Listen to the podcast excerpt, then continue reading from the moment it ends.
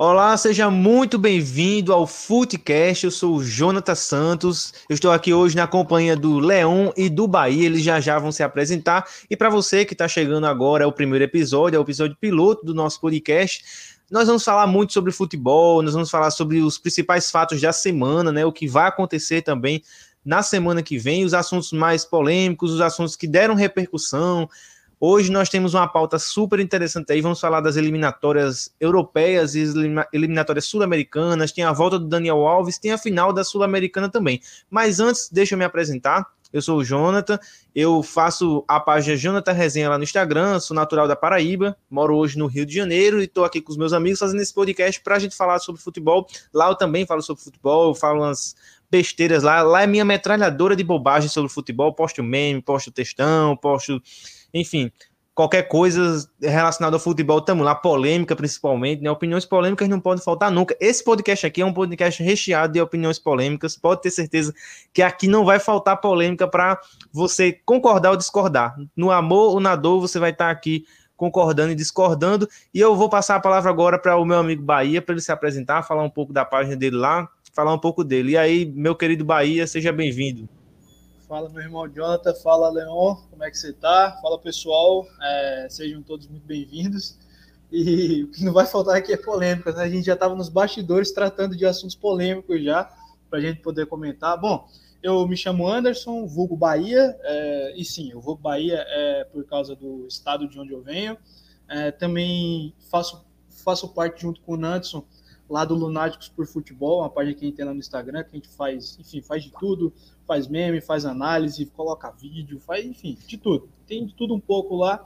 Então a gente está aqui para poder trocar uma ideia sobre futebol, falar sobre esse esporte maravilhoso, espetacular e recheado de polêmicas. Vou passar a bola para o Leão para ele trocar uma ideia com vocês também.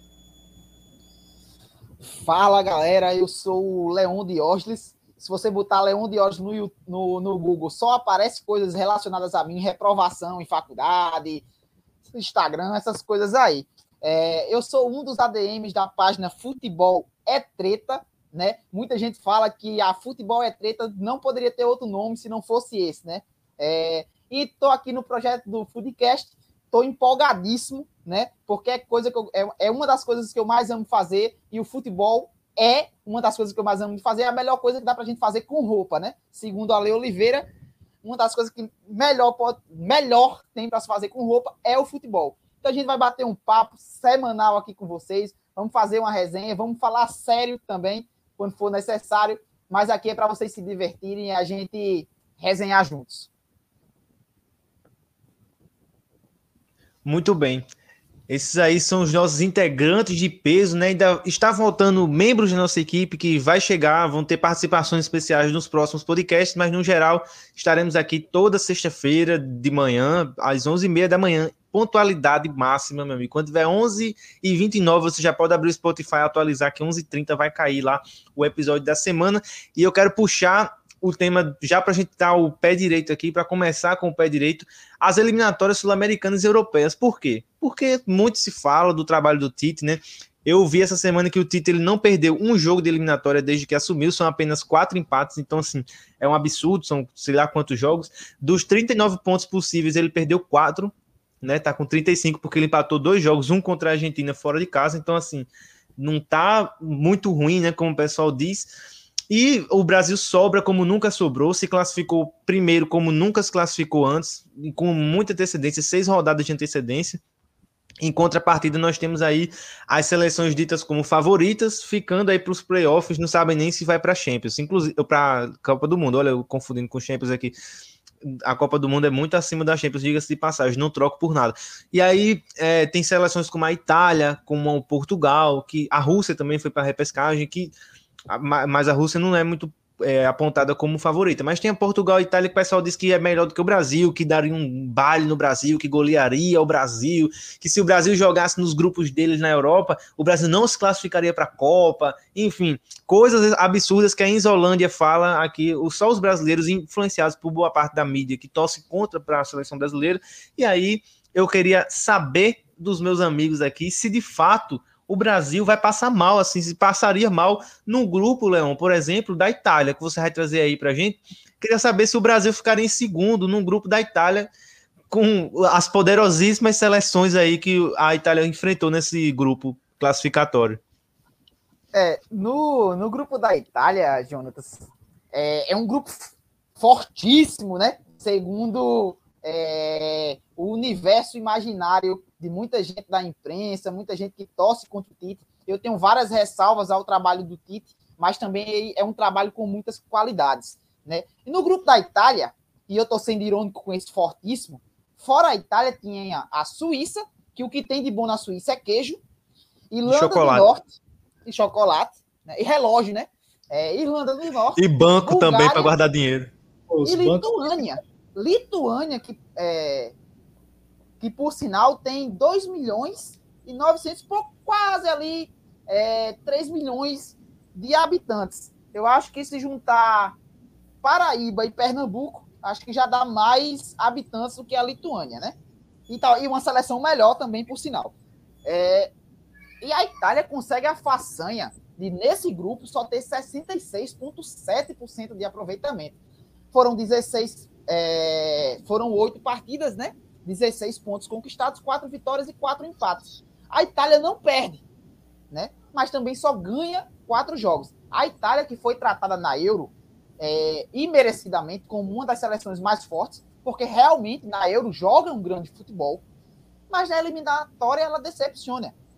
E o Brasil é impossível que, se o Brasil estivesse no lugar da Itália, ficasse fora da Copa do Mundo é, direto, precisasse ir para uma repescagem, né? É, o Brasil, que se eu não estou enganado, até enfrenta a Suíça é, na, na Copa do Mundo e, e, quando empata com a Suíça, meu Deus do céu! Ai, meu Deus, que absurdo! O Brasil não pode, não pode, não, não, não. Tá aí a Itália, tratada como grande força do futebol mundial, tendo que jogar a repescagem, pode, pela segunda vez seguida, ficar fora da Copa do Mundo. É, é, complicado, né, Bahia? Porque, assim, o, o Leão falou certinho aí. O Brasil empatou com a Suíça. Eu me lembro, assim, até eu, na, na época. Porque, assim, do, da Copa para cá, eu mudei muito de pensamento com relação à seleção. Principalmente vendo o que Tite tá fazendo na, na, nas eliminatórias. E principalmente reassistindo o jogo da Bélgica, reassistindo, assim, eu comecei a ver com outras horas. Porque quando a gente é eliminado, a gente tem uma ferida que não cicatriza do dia para a noite. Você vai ainda chateado, você vai, né? Mas vai passando tempo, você vai vendo que não era tão, tão horrível assim. O Brasil não fez uma, uma fase de grupos ok, é tipo, ah, deu show, goleou. Não deu. Tanto que empatou com a Suíça. Mas eu me lembro que nesse empate contra a Suíça, o mundo caiu aqui no Brasil. Foi uma coisa surreal. Era inadmissível um time como o Brasil empatar com a Suíça. Era, foi essa a a lógica que fizeram. E aí, não passou-se muito tempo, apenas dois, três anos depois, você vê a Itália ficando atrás da Suíça em grupo, empatando com a Suíça também. E é normal, assim, é de boa. Essa Itália golearia o Brasil, que empatou com a Suíça, mas a Itália também empatou com a Suíça. Como explicar, meu caro Bahia, esse desnível técnico todo que dizem ter entre o Brasil e a nova Itália aí reformulada, ressurgindo aí das cinzas? O mais engraçado é meu amigo Jonathan é falarem assim. Eu, eu particularmente, eu, eu, vou tentar ser muito, tentar ser muito, como é dizer, imparcial em relação ao Tite, né? Porque, bom, sou corintiano e o Tite para a gente é como se fosse um deus. É basicamente isso. Ele nos deu uma Copa Libertadores e um Mundial, coisa que a gente também já tinha. Mas enfim, não querendo abrir outras polêmicas, eu acho que o pessoal é, muito influenciado e tem muita, muita influência mesmo em achar que, pô, o trabalho do Tite é horroroso, é um trabalho horrível. Ah, que as eliminatórias, meu Deus, as eliminatórias elas não servem como parâmetro para ter uma seleção campeã da Copa do Mundo. Gente, o pessoal esquece que a França venceu o Peru por 1 a 0, tá? O poderoso Peru, nossa, a poderosa seleção do Peru por 1 a 0. E o Brasil joga com o Peru aqui é 4, 5, isso aqui na, na casa dos caras. Então, assim, é, eu acho que tem muita má vontade com relação ao trabalho do Tite. Eu concordo, concordo quando o Leão fala que há algumas ressalvas a serem feitas. Eu, particularmente, nesses últimos jogos, eu estou gostando da, da, da, seleção, principalmente no jogo contra a, a, Argentina lá, que, enfim, fizeram, escolheram um estádio bem, bem atípico para o jogo, né? Porque a Argentina fazia os jogos nas eliminatórias no Monumental e aí decide jogar lá em São Juan, né? Então, assim, tô, tô gostando e acho que o pessoal, como vê o futebol europeu, vê lá o futebol da Europa, não, Itália, Portugal, pô, a seleção de Portugal com Cristiano Ronaldo, Bruno Fernandes, não dos 24 pontos é, disputados, Portugal só conquistou 17. E o que eu vejo, muita gente falar assim: ah, mas aquele, aquele gol que tiraram do jogo contra a Sérvia. Sim, mas teve, tiveram outros jogos. Né? Então a gente também acaba esquecendo isso em grupos que, como o Leão já trouxe, é, Jonathan, grupos que não são essa coisa. O pessoal fala aqui: ah, o Peru é fraco, o Equador é fraco. Azerbaijão. O que, que, que, vocês conhecem de futebol no Um Azerbaijão? jogador famoso do Azerbaijão. Que, cara, não tem. Acho que às vezes as comparações são são muito, são muito maldosas mesmo. Eu acho que a seleção não vai passar esse perrengue todo, não. Não acredito que isso aconteça, não, João. Portugal jogou contra a família é, contra a família do professor, né? Luxemburgo. Luxemburgo. O Luxemburgo pega a família dele e bota para jogar contra Portugal lá. Era quem tava no grupo. Essas eliminatórias europeias, às vezes, elas soam como uma aula de geografia. Você vai descobrindo países que você nem sabia que existia. Que eu, eu, não sabia que Azerbaijão tinha uma seleção. Eu vou descobrir ah, é agora. Lituânia, é porque... muito menos. O que acontece é que a galera acha que nas eliminatórias europeias é, as grandes seleções elas estão todas em um grupo só, o que é mentira e mostra desconhecimento. As tops estão cada um em um grupo, em um grupo fraco. No máximo. Para facilitar outro... que classifique, né? Exato, assim, pega vaga. Para fazer praticamente isso. Pois é. A Super Bélgica, por exemplo, na Copa, ela tomou, ela tomou, ela ganhou de 3 a 2 do Japão num jogo assim disputadíssimo, por pouco. O Japão levou aquela virada, mas assim, foi por muito pouco, entendeu? E tipo assim, o japonês, quando ele joga pra, contra a Bélgica, ele não olha para trás e diz, nossa, que lixo minha seleção. Ele jogou normal. A Bélgica tomou o sufoco do Japão e tomou nosso também. Então, tipo assim, eu acho que também é uma, é uma síndrome do, do viralatismo, que eu sempre digo lá na página. Eu acho que o brasileiro ele não tá pronto para se orgulhar das suas próprias coisas. Ele quer ser orgulhado de fora.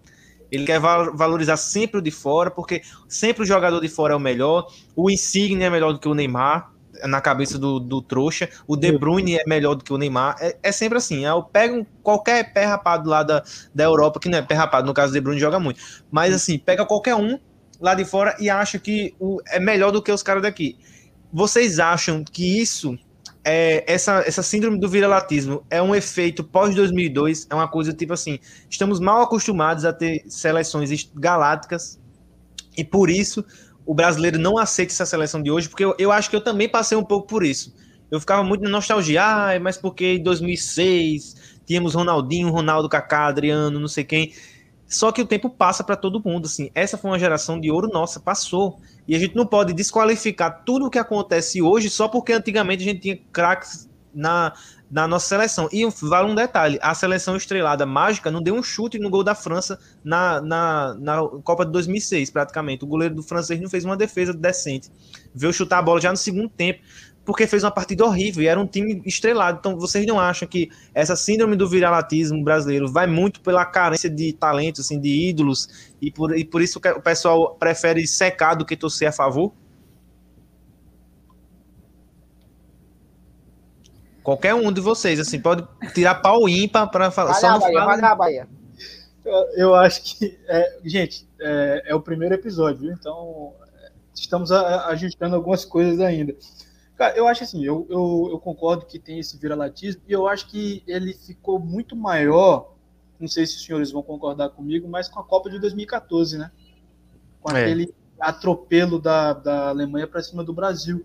E eu acho que ficou tipo, depois daquilo, tudo que o Brasil. Eu me lembro que teve um, um jogo que acho que era a Copa América, que o Brasil foi eliminado pelo Peru, se eu não me engano, foi, ou foi pelo Paraguai, enfim. O Brasil teve algumas eliminações de Copa América que meio que acabou piorando, ou seja, era, era uma situação que já estava ruim, que já estava muito desgastante da própria torcida com, com a seleção e que foi ficando muito pior após isso. Só que assim, em 2018 criou-se aquela, aquela, criou-se aquela, aquela é, energia de, pô, vamos, vamos, vamos ganhar a Copa. Porque, senhores, em 2018, até a própria França começou a Copa, não começou disparada, igual foi depois daquele jogo contra a Argentina, começou também engatinhando. Então, assim, tem muito isso. Né? O pessoal hoje olha para a seleção e fala: só tem o Neymar. Pós-Neymar, e agora? Pronto, agora é o, é o Rafinha. Pós-Rafinha. Bom, vai lá o Vinícius Júnior, pós-Vinícius Júnior. Então, assim, antes a gente contava nos, no, tipo, a gente contava nos dedos que se que perdia conta. Só que hoje em dia são menos. Só que, enfim, é todo um processo que acabou levando a isso. E eu acho que falta muito isso. Eu acho que falta essa conexão do povo brasileiro com a seleção brasileira. Eu acho que falta isso. Né? Eu vejo muita gente torcer para argentino, mas eu não eu vi pouca gente, pelo menos dos meus amigos, pouca gente reclamar da cotovelada que o Otamendi deu. Pô, aquilo ali foi na bola? Bom, senhores, fica difícil, né? É... Falando um pouquinho da, dessa, dessa, dessa parada da, da, da a síndrome do, do viralatismo, né? É, o Brasil, eu acho que é um dos poucos países do mundo onde, onde o, o é, a palavra importado só significa coisa boa, né? O cara pode importar do Paraguai, e aí? É uma merda. É...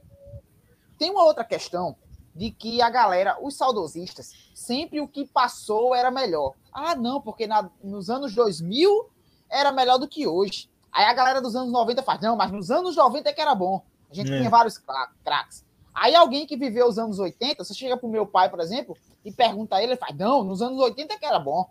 Aí você chega para alguém que viveu os anos 70, o cara fala, não, nos anos 70 é que era bom. É, mas isso só serve para o futebol.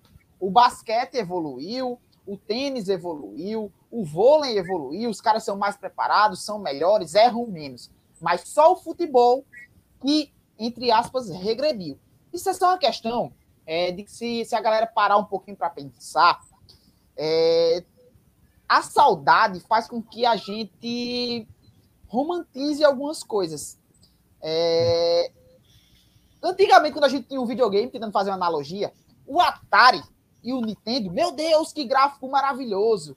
Hoje a gente joga no PS5 e faz, aí o Neymar não está nem com esse cabelo mais. Tentando fazer uma relação ao que a saudade às vezes atrapalha a análise.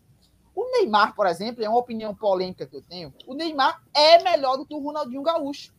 Porque não tem nada que o Ronaldinho Gaúcho faça é, no jogo. Eu não estou falando de encantamento. Talvez um encantamento para você ver vídeo no YouTube. O Ronaldinho Gaúcho seja melhor do que o Neymar.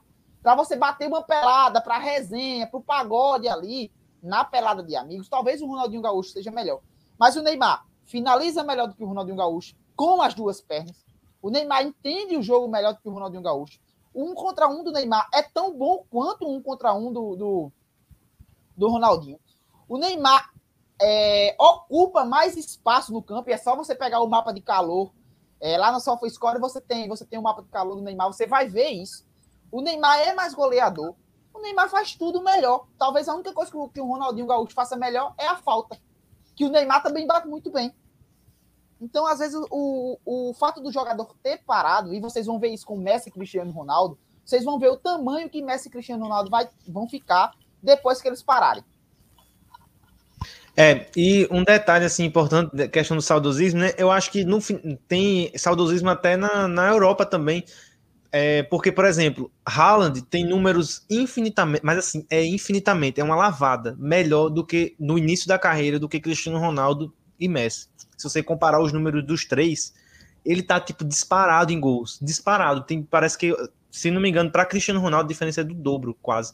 E aí, tipo assim, você vai falar isso para o Enzo Boy hoje, ele vai dizer, não, mas espera aí, porque até o, o, o, jovem de hoje, ele já é um pouco saudosista com a galera que já está se aposentando. Então, é, parece que é um, um, um, costume nosso mesmo. Não acho que são nossos, no, no futebol no geral, mas o brasileiro tem mais disso de, de, de muito é, saudosismo, a ponto de a gente não conseguir se desgarrar do que já passou, assim, do que está passando, entender que vem um tempo novo. Por exemplo, a gente não é a hegemonia que a gente já foi no futebol mundial, de, de craques por posição, do lateral até o, o, atacante. Então, não tem nessas posições, porque a galera diz muito assim: ah, Tite não convoca bem. Mas, na moral, tem um lateral direito hoje e assim, eu sou contra o Danilo totalmente. Mas tem um lateral direito hoje que você diga assim: é incontestável esse cara, é um absurdo ele não estar tá na seleção. Você não acha? Vamos falar de um agora que provavelmente vai estar tá na Copa, mas por exemplo, você não tem um lateral como o Cafu, como foi o Daniel Alves, um dia que era lateral, o Maicon também, que era um ótimo lateral, que, que entrava ali e você estava seguro, ok, incontestável. Não tem mais. Você não tem a oportunidade de deixar um Romário fora da Copa, porque tem um Ronaldo no ataque, entendeu? Você não tem essas, essas opções mais. Hoje é Gabriel Jesus, Matheus Cunha, é Firmino. Olha, é, então, assim, o Tite também, ele não tem um material humano que um dia já tiveram. Eu fico pensando, por exemplo, se o Tite pega a seleção com Ronaldinho, Ronaldo, Rivaldo, o que é que o Tite não faria nessas eliminatórias do Brasil também? Uma seleção extremamente mais qualificada do que essa que ele tem nas mãos.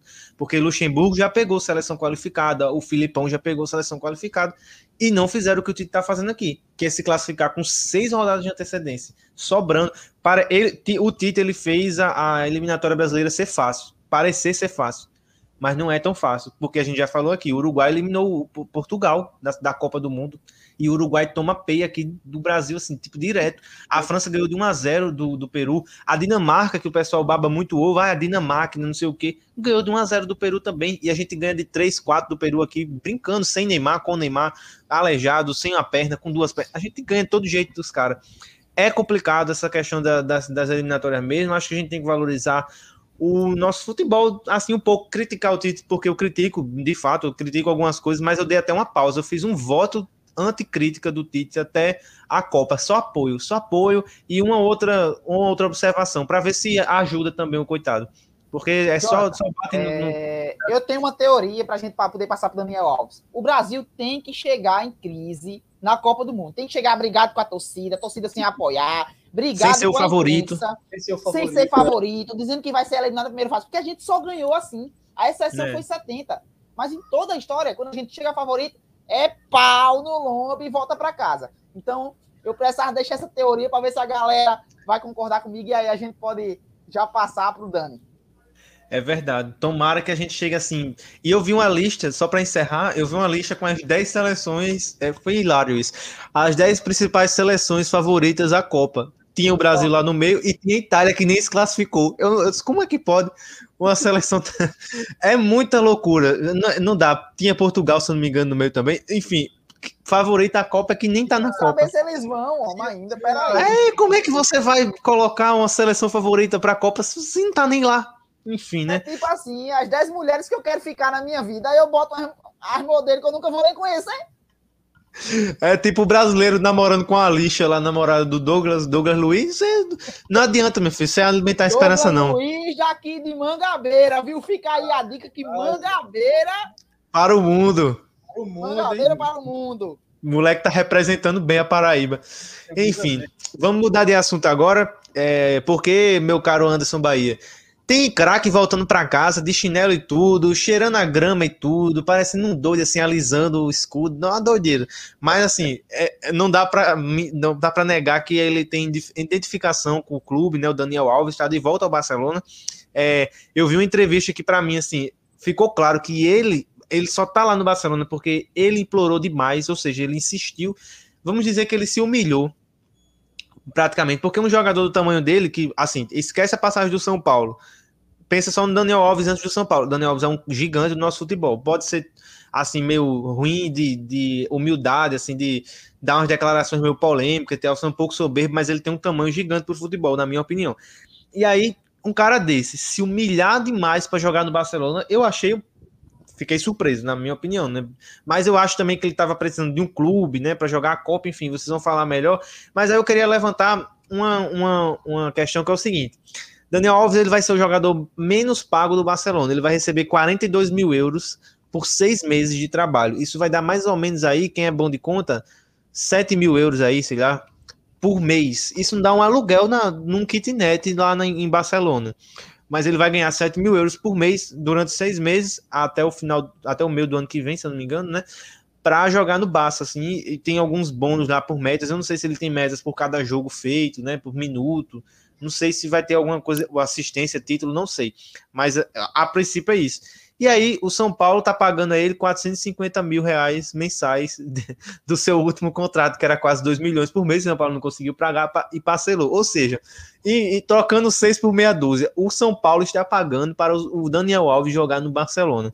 E a primeira questão que eu quero levantar para vocês é o seguinte: o São Paulo foi errado em liberar o, o Daniel Alves deveria ter insistido com ele, deveria ter feito um acordo para pagar essa dívida com ele jogando aqui no Brasil. E a segunda coisa é se o Daniel Alves vai render no Barcelona, começando por você, meu caro Bahia.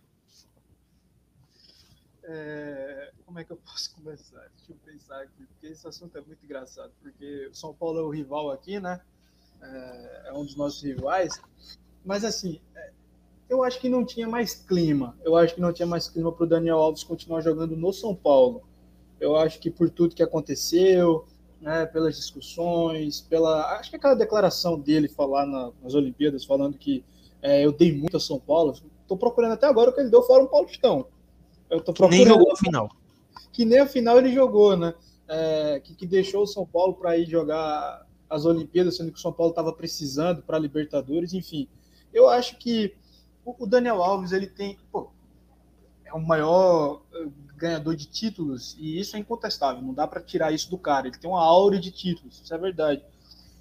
Mas eu acho que ele criou muito nele um espírito de grandeza, como se ele fosse maior do que o próprio São Paulo Futebol Clube. Eu não acredito que, que isso seja verídico. É, eu, eu, sempre tenho isso de que a, o jogador ele é importante, mas a instituição ela é mais importante do que ele. Porque o jogador morre, a instituição não vai acabar, ela vai continuar. É, enfim, pode ter outros rumos, mas ela não vai é, é entrar em, em, ostracismo.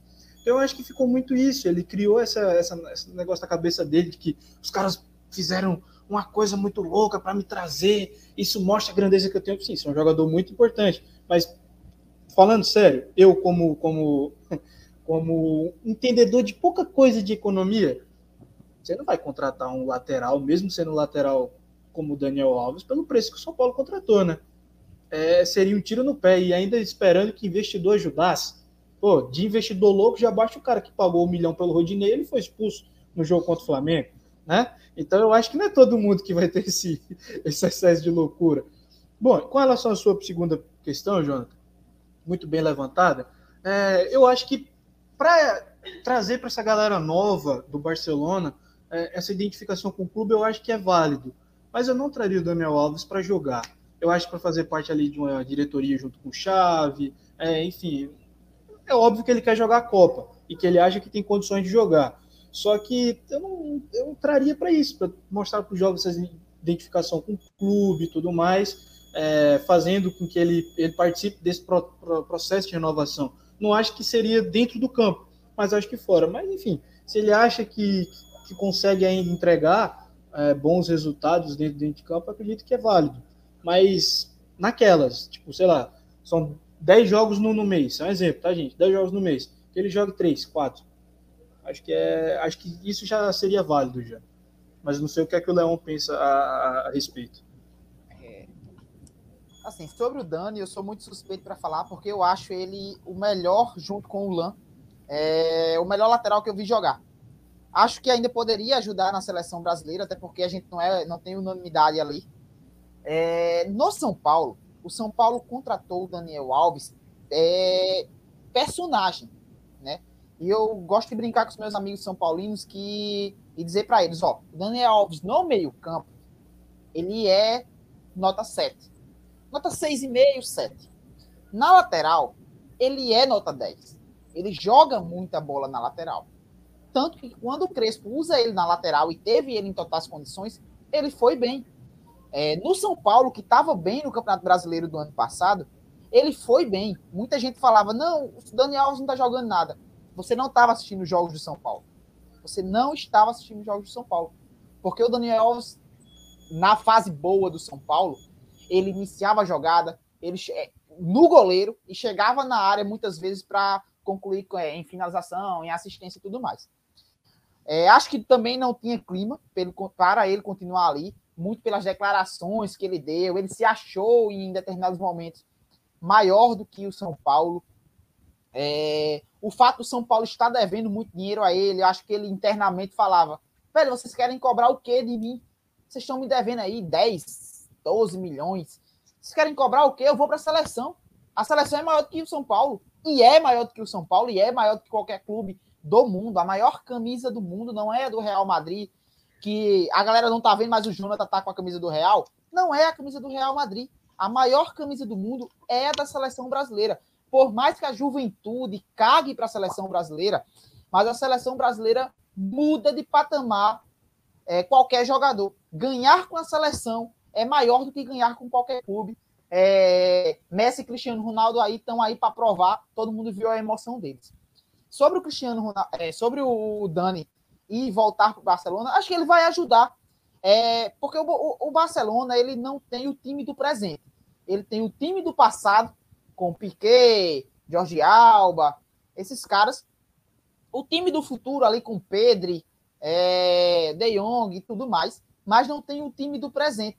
Acho que o Dani vai ajudar nesse espírito barcelonista ali, de trazer o espírito, é, de querer é, honrar a camisa, de tratar o clássico contra o Real Madrid como um clássico mesmo, porque além do, do campo, tem o extracampo ali, que toda uma questão política.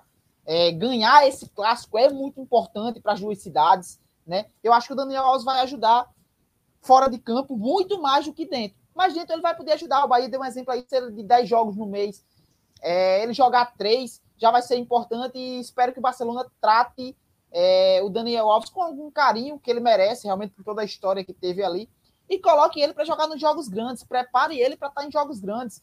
É, porque aqui entre a gente, e quem estiver nos, nos escutando, o Barcelona tem um problema na lateral desde quando o Daniel Alves saiu. Ninguém se firma. Usou um cara improvisado um tempão lá, que foi o Sérgio Roberto, que eu prefiro no meio. Não é isso tudo, mas eu prefiro no meio. Então, acho que ele, ele vai ajudar. Ele não vai ser o Daniel Alves, é, maior assistente da história é, para o Messi, mas vai poder ajudar ali um joguinho ou outro em alguns momentos, ganhando minutos. E eu não duvido que chegue a Copa do Mundo. Cara, eu acho que, assim, com, com a situação que o Barcelona tá, o Daniel Alves ele vira um craque naquele elenco, porque eu acho o lateral direito péssimo, o Sérgio Roberto, e é engraçado, depois que o, o, Daniel Alves saiu, o Barcelona gastou 93 milhões de reais em later, milhões de euros em laterais direito, sem medo, enfim, veio Deste agora também, mas nenhum se firma mais. Não tô dizendo que ele vai se firmar, eu acho que ele vai jogar uma partida ou outra. O que eu acho também que vai acontecer é que a galera muito perguntando assim: ah, ele vai pedir a 10 do Barcelona, vai jogar no meio, ele não vai fazer as coisas que ele fez com o Diniz aqui. Duvido, duvido fazer isso no Barcelona. Se achar maior do que o clube, se achar maior que o treinador, embora o treinador seja um amigo dele, eu duvido muito, embora o clube esteja arrasado também, diga-se de passagem, eu duvido ele fazer o que ele fez aqui no São Paulo, que é se achar maior que o clube, é dar declaraçãozinha do tipo, ah, eu sou, eu tô, eu sou a história do futebol, eu sou. Não, ele não vai fazer isso no Barcelona, isso é um fato. E aí, partindo desse pressuposto, eu acho que tem tudo para dar certo. Eu olho para o Ibrahimovic, por exemplo, foi para a MLS, cansou de fazer gol lá, voltou para a Itália, ele está levando o Milan aí para Champions e agora está brigando pelo, pelo campeonato italiano de novo.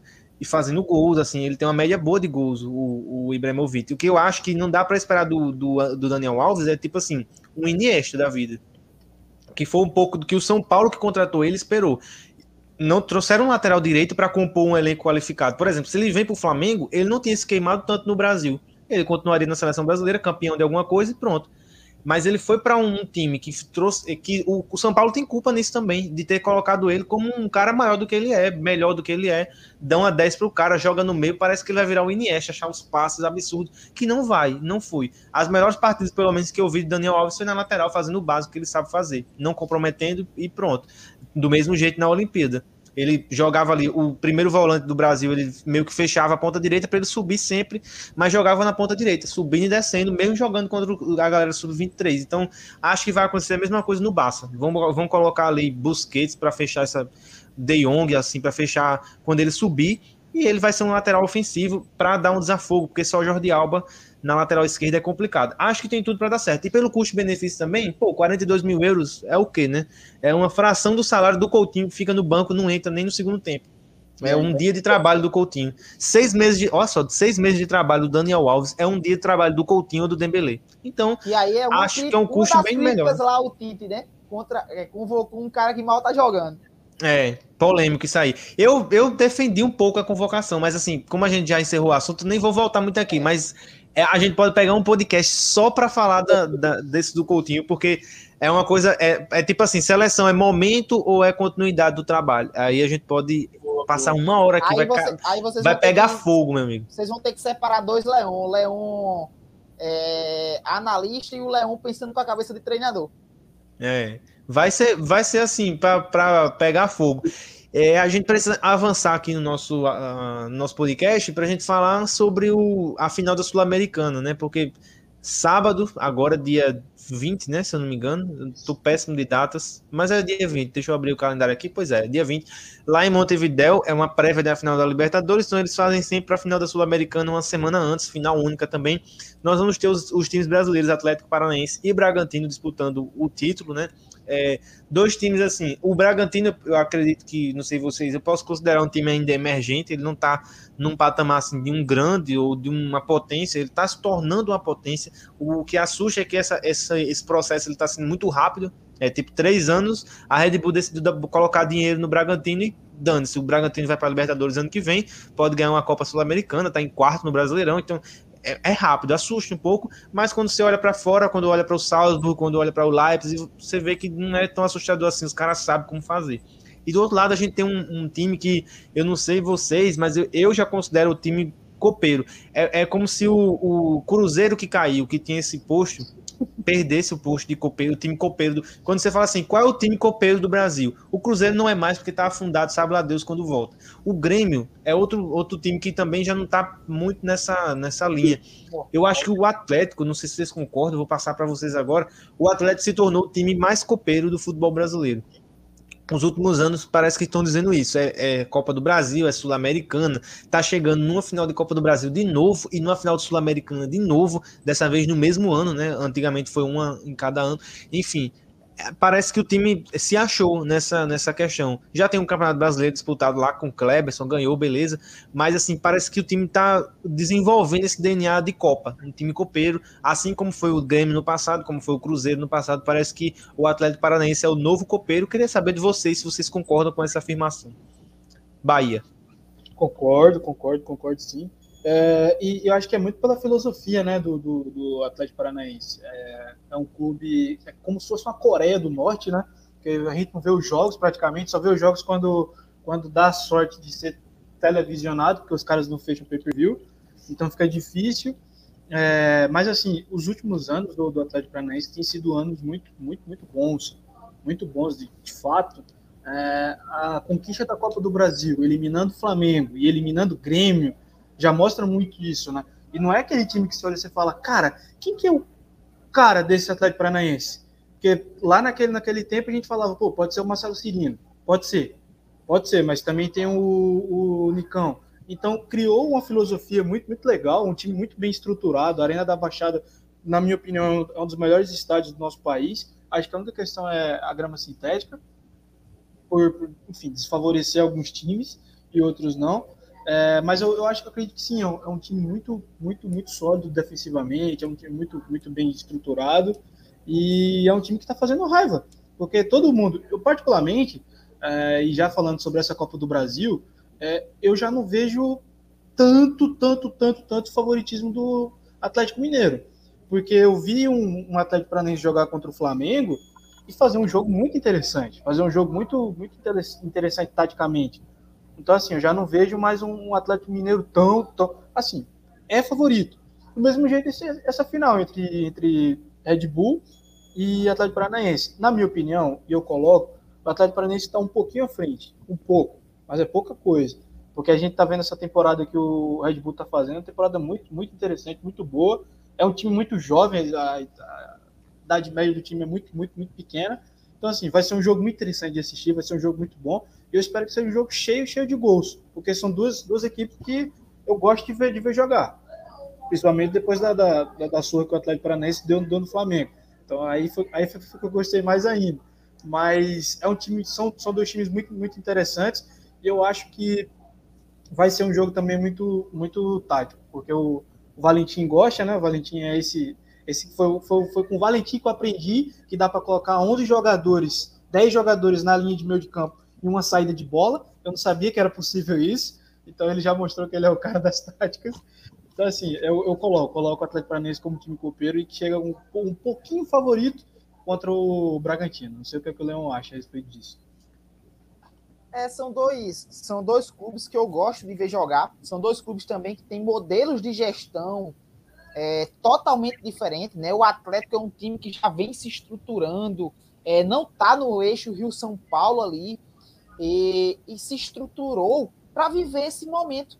Tem muita gente, isso é uma galera mais nova, que, que leva em consideração só títulos e já disse que o Atlético é maior do que Botafogo, do que Fluminense, o que não é ainda, calma, porque tamanho de time tem não é só títulos, tem torcida, tem, tem relevância histórica, tem tudo isso. Mas o Atlético é um time que joga e deixa jogar, mas é um time que também, quando baixa as suas linhas, e assim fez contra o Flamengo, é muito seguro defensivamente. Tem um goleiro que sabe sair com os pés. E vai enfrentar um Bragantino que tem um, um, bom trabalho já feito pelo Barbieri, que era muito criticado no Flamengo, que não servia, que não sabia nada, que era burro. E faz um grande trabalho no Bragantino, montando e jogando futebol, jogando futebol bonito, jogando futebol de aproximação, de inversões, perdeu o seu principal jogador, que foi o Claudinho na temporada passada, e o time continua jogando e talvez esteja até melhor do que no ano passado, jogando mais futebol. É, o Arthur jogando muita bola, um dos principais jogadores do futebol brasileiro no ano. No um contra um, é, o Arthur, é, no, quando ele está no um marcador, ele está sozinho. Quando ele está com dois, ele está com um marcador. Porque do primeiro ele vai passar, meu bom. Do primeiro ele vai passar. Então, é, são dois times de, de, de, modelos de jogo é, muito interessantes e modelos de gestões diferentes. Um injeta o dinheiro, contrata jogadores novos para tentar fazer mais dinheiro e comprar mais jogadores novos, para gerar mais dinheiro, e um outro que gosta de montar o elenco, ganhar, desfaz parte desse elenco e remonta. Porque o, o, um dos dirigentes do Atlético disse que você precisa ter fome. É, o Ale Oliveira fala muito que quem, quem, quem é quem jantou não sente fome de noite, né? Então, acho que o Atlético gosta de estar tá renovando a fome do seu elenco. É, eu acho isso também. E, assim, tem tudo para ser um jogão aberto. Eu não acho que vai ser um jogo ruim, como foi Palmeiras e Santos, por exemplo. Sim, sim. Acho que vai ser um jogo de trocação. Acho que os times vão sair sim para o jogo, como já fazem normalmente, né? Inclusive, teve agora Atlético e, e Bragantino. O Atlético até ganhou, mas, assim, foi um jogo totalmente desfigurado, assim, muito desfalque. Né? Não dá nem para servir de parâmetro. Para a gente encerrar aqui o podcast de hoje, eu queria passar para vocês de novo palpitômetro para a gente fazer da final da, da Sul-Americana sem pipocar, sem se comprometer, tem que cravar o placar. Eu ainda vou além, vai cravar o placar, ainda vai dizer quem vai fazer o gol. Vai que a gente acerta. E aí, na próxima sexta, a gente confere. Atlético Paranaense e Bragantino tem tudo para fazer uma grande final. Espero que esteja lotado lá o estádio. Não sei se vai estar, tá, provavelmente não vai porque final única no Uruguai, você acha que o, o torcedor Bragantino não tem nem torcida assim relevante, grande, como para sair daqui para o Uruguai. Já começa daí. Talvez a tua Atlético Paranaense lote, mas assim, complicado. Não sei se vai lotar, infelizmente. Não sei se você, nem se vocês têm alguma informação aí sobre isso, sobre a sobre a carga de ingressos, assim, a gente pode até trazer no próxima semana quanto deu de torcedor e tal, mas em, apesar do, do, do, número de pessoas presentes, tomara que seja um jogão, e eu já vou saltar o meu palpite aqui e vou passar para o Leão e em seguida o Bahia dar o palpite dele. Eu acho que vai dar 2 a 1 Furacão, acho que o Atlético Paranaense a camisa vai pesar um pouco, é um time mais tradicional do que o Bragantino, o Bragantino é um bom time, acho o Arthur um ótimo jogador, o Praxedes está jogando muito bem, mas eu acho ainda que o, Atlético Paranaense está mais pronto para esse momento de decisão. Não que esteja no momento melhor no Brasileirão, nada disso. Mas eu acho que para a decisão, para o momento, eu acho que é um time mais cascudo, está mais pronto. 2 a 1 um, gol do Kaiser. A cervejaria Kaiser vai estar tá aberta sábado e acho que ele vai fazer algum gol, um dos dois gols. E aí, Leão, qual o seu palpite para a final da Sul-Americana? Ai, ai. É... Eu vou de 1 a 1 um jogão, é, gol de Nicão para o Atlético Paranaense e gol do Arthur para o Bragantino. E o Santos vai decidir nos pênaltis. Emoção até o final, hein? Seria Emoção. ótimo. Para quem não torce para os dois times, seria super incrível. Pênalti. Eu fico torcendo sempre. Quando e jogar time... esse palpite na Bet365, depois pode ir lá na página e pedir o, o meu Pix, que eu passo na hora para vocês depositarem aí 10% do que ganharem. Olha aí. Tá vendo aí? É um e aí, Bahia? É um resultado bom porque dá até para você conseguir dar uma alongada no, no churrasco, não? O churrasco até demora um pouquinho. Não, é. E é o que realmente importa no final das contas, né? A gente vê futebol para fazer churrasco. Fazer um churrasco. Exato. Não, eu acho que vai ser 3 x 2 Atlético Paranaense. Acho que vai ter, vai ser uma chuva de gols, eu acho. É, do Atlético, eu acho que o Unicão, o Unicão vai fazer um, o Kaiser faz outro e o Terans fecha. E pro Bragantino, o Arthur e tem o meia dos caras, não é o Prachedes, é outro. Esqueci o nome dele agora. Putz, tava com o nome na cabeça, que é um moleque muito bom, é muito bom de bola, moleque, muito bom mesmo. Ramires, não. Não, acho que não é o Ramires. É um, é um que fez contra o, contra, o, contra o Palmeiras. É um branquinho baixo. Não é, não é o, o Prachedes. Enfim, vai ser ele. O pessoal que tá ouvindo conhece. Vai ser ele. Então, eu acho que vai ser 3 a 2 Atlético Paranaense, mas vai ser um jogaço, jogaço. Tomara que a gente seja presenteado com um grande jogo mesmo e que Parabéns, né? semana Parabéns. que vem. Parabéns, fizeram uma campanha maravilhosa as duas equipes, né?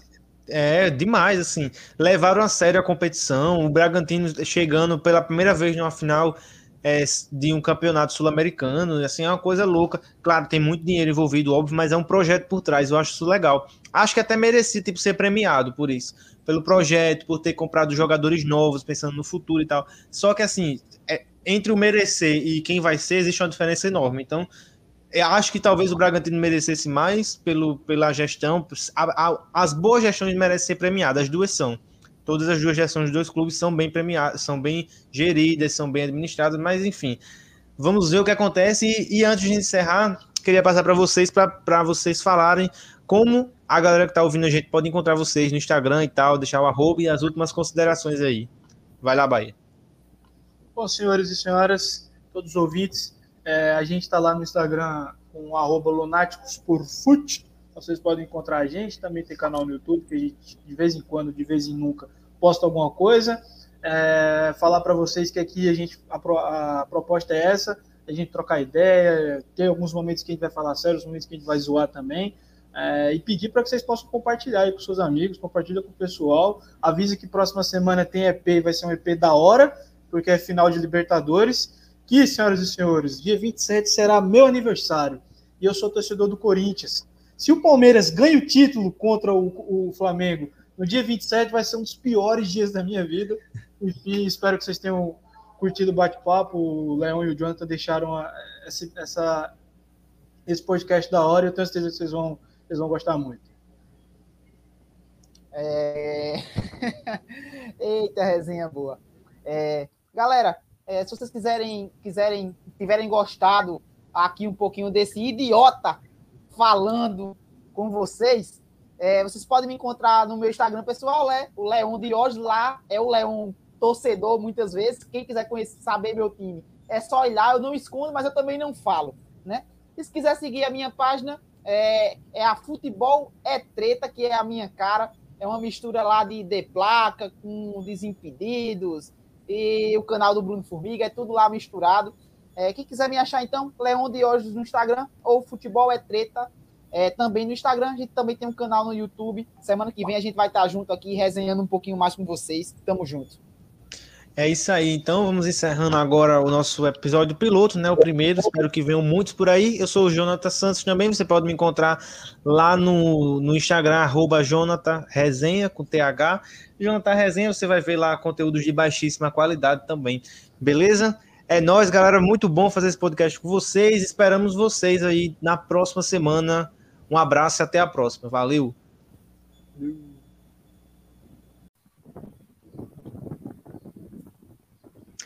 Olá, seja muito bem-vindo ao Cash Food, nosso segundo episódio aqui do nosso podcast.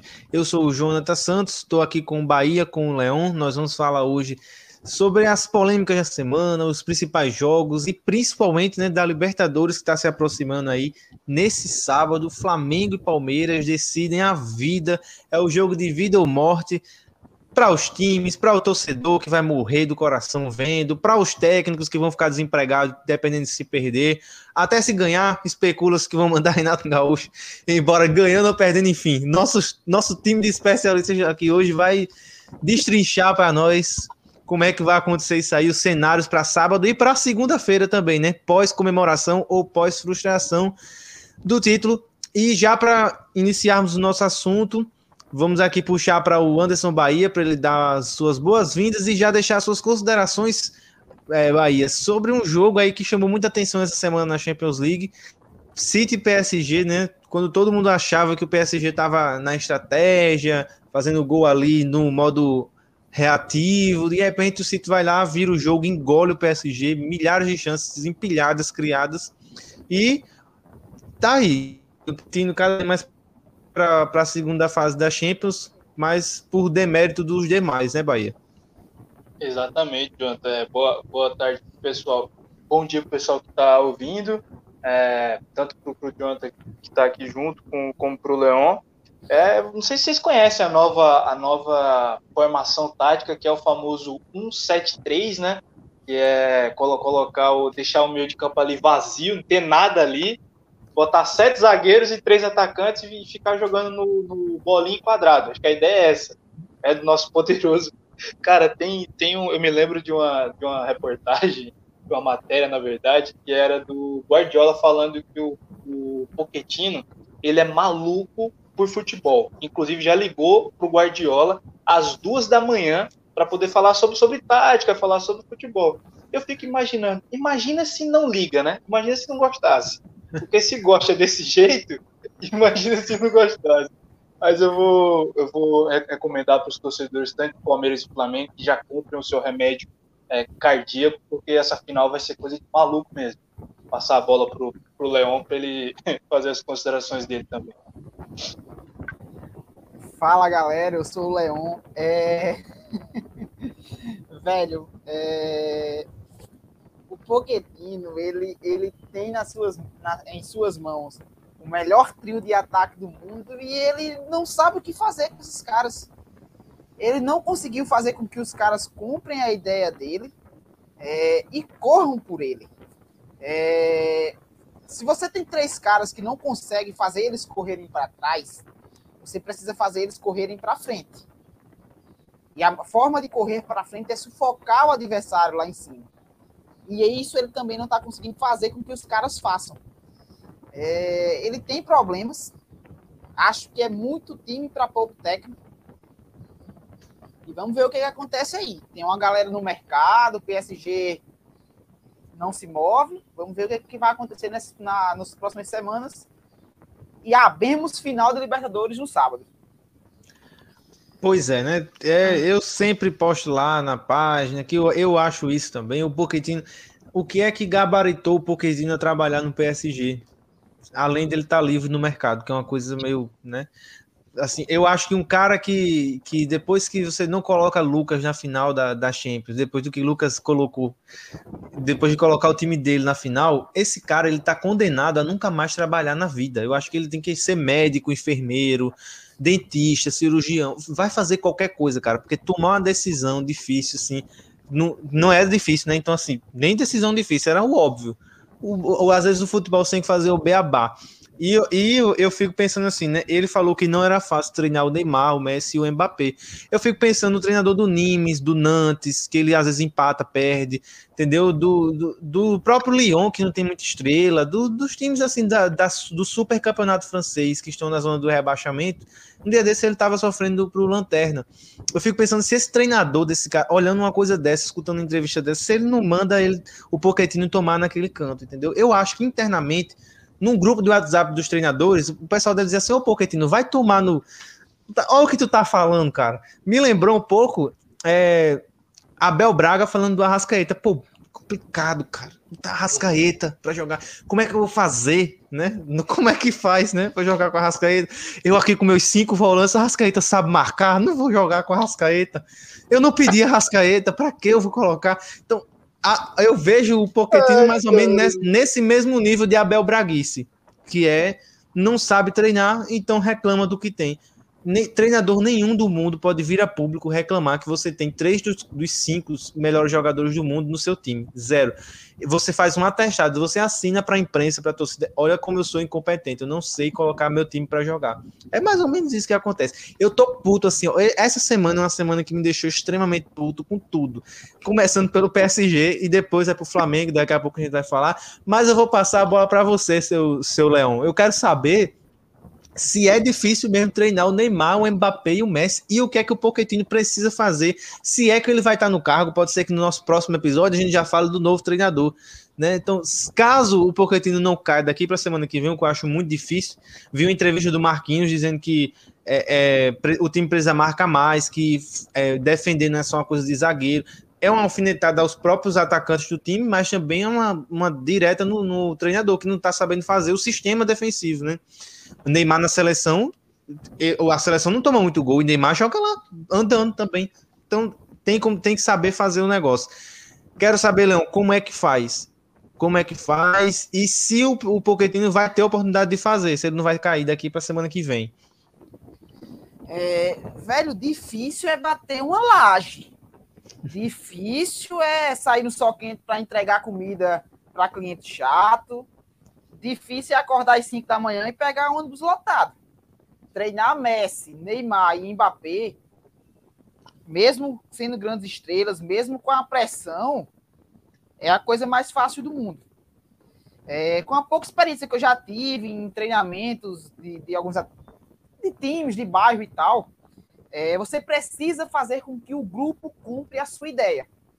Você precisa fazer com que os caras acreditem em você.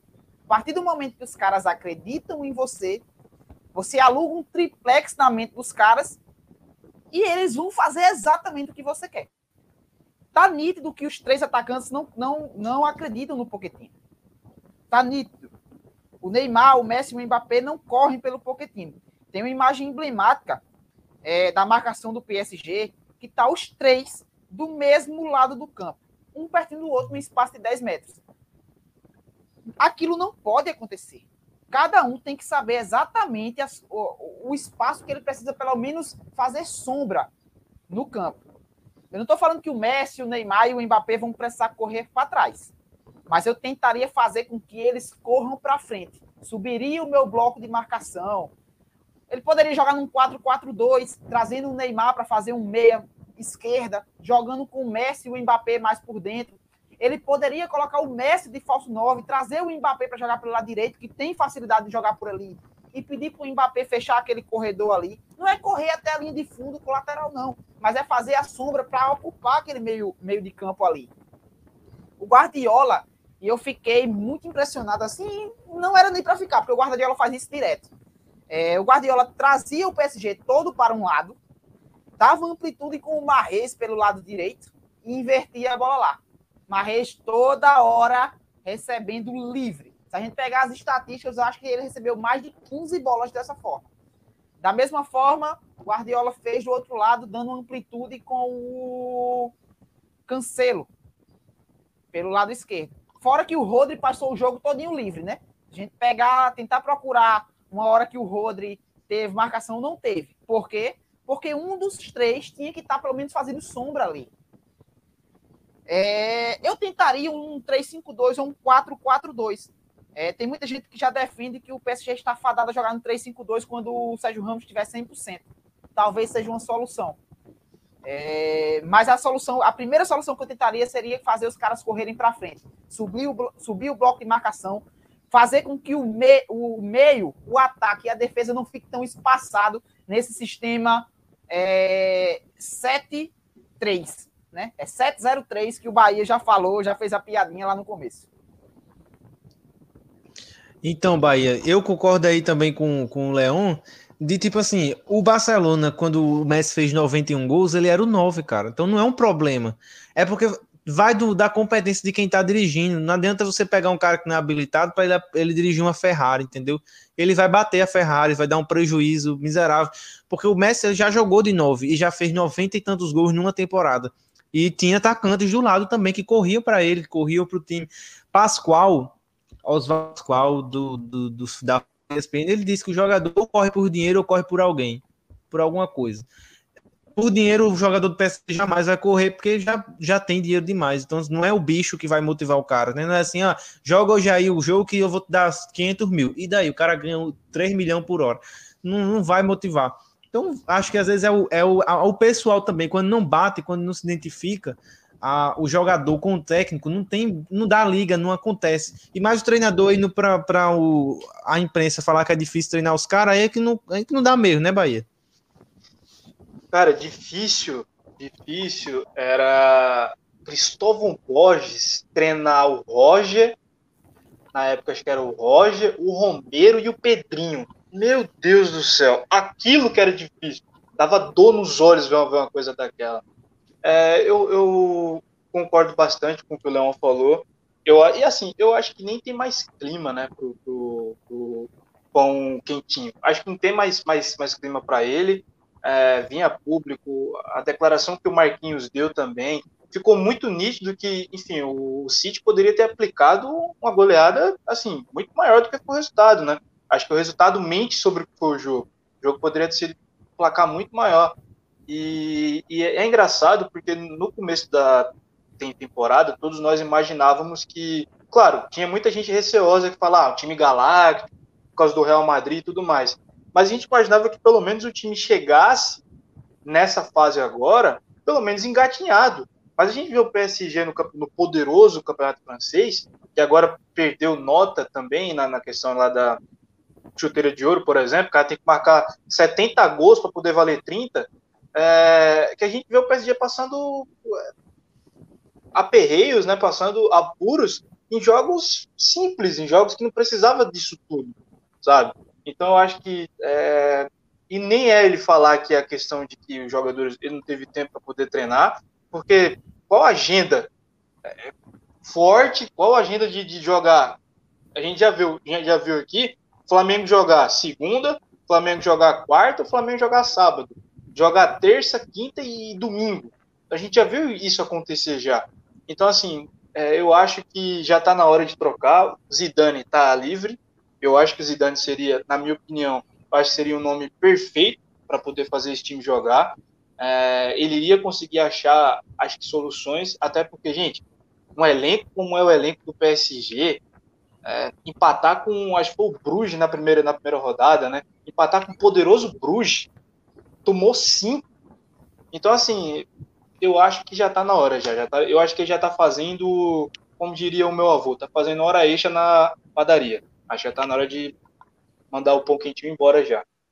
que muito se falava do PSG era que não tinha peças, não tinha zagueiro, não tinha lateral, não tinha meio campo, não tinha um atacante, só era Neymar, só era Mbappé. Agora você não pode reclamar. Você trouxe o Hinaldo e bota o Hinaldo no banco para o para o André, como é o nome dele? André Herrera. Pô, velho. André Herrera. André Herrera. Você não pode colocar o André Herrera para pegar titular com o Rinaldo no seu elenco, enfim. Aí tem o, o, lateral esquerdo lá, que eu acho um bom jogador, aquele menino tava voando no esporte, e de repente chega no PSG e para de jogar bola. É o treinador, não tá sabendo fazer o negócio, né? Enfim, cenas para os próximos capítulos, quem sabe no próximo episódio aqui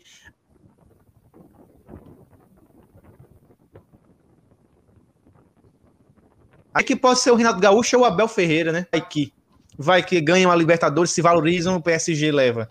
Será que eles iriam gostar? Eu já queria.